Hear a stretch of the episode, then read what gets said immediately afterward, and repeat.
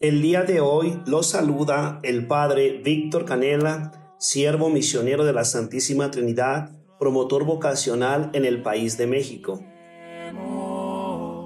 Si tú eres nuestra vida. El día de hoy, la liturgia de la Eucaristía nos presenta el Evangelio de San Mateo, capítulo 15, versículos del 21 al 28, para su reflexión.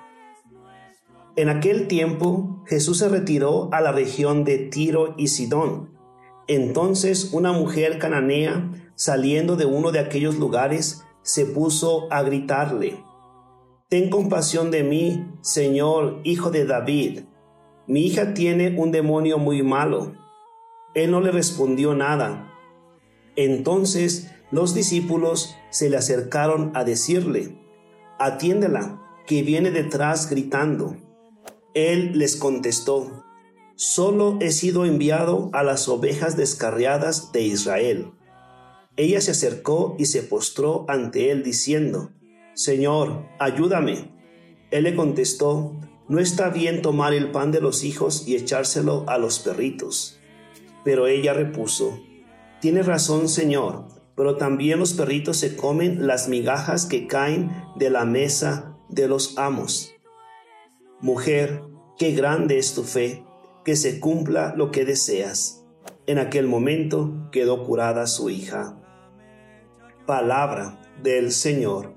Honor y gloria a ti, Señor Jesús. Tú sostienes nuestra esperanza. Nuestra esperanza.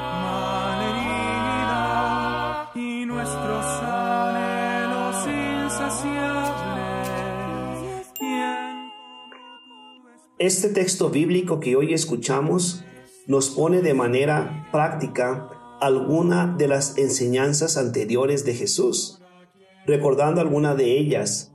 Pidan y se les dará. La mujer cananea pide y se le da. Busquen y encontrarán. La mujer cananea sale de su casa a buscar ayuda para su hija y la encuentra. Toquen y se les abrirá. La mujer cananea grita y grita y es escuchada. Insistan, dice Jesús. Yo les aseguro que si el otro insiste, aunque no se levante a dárselos, se levantará por su molesta insistencia. La mujer cananea molesta a los discípulos.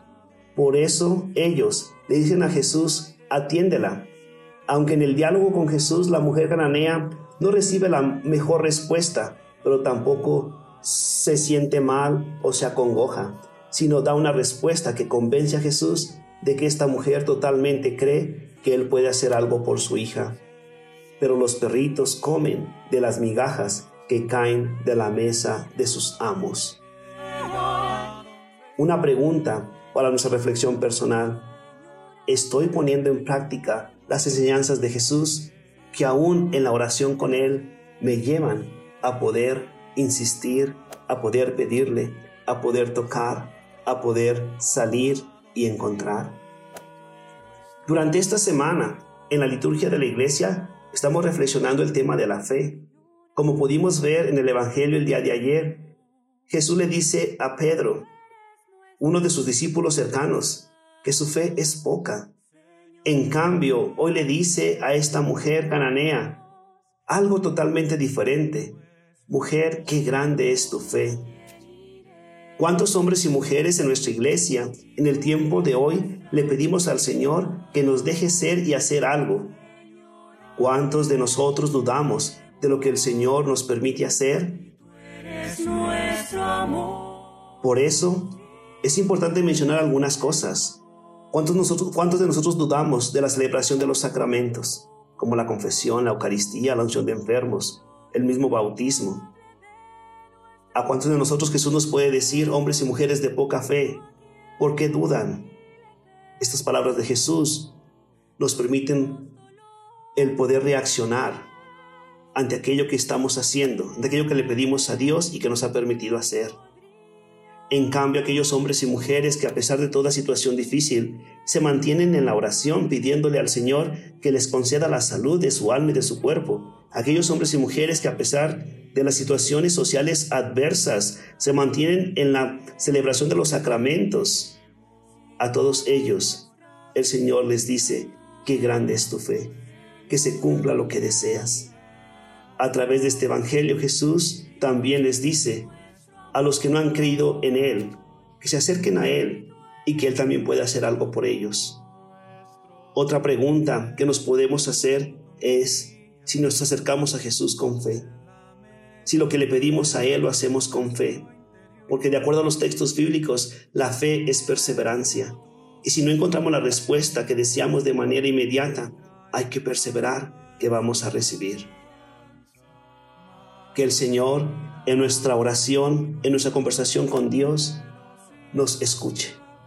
Pero al igual que la oración nos haga ser perseverantes en esa comunicación con Dios. Que el Señor bendiga nuestras vidas y nos conceda aquello que deseamos. Se lo pedimos por Jesucristo nuestro Señor. Amén.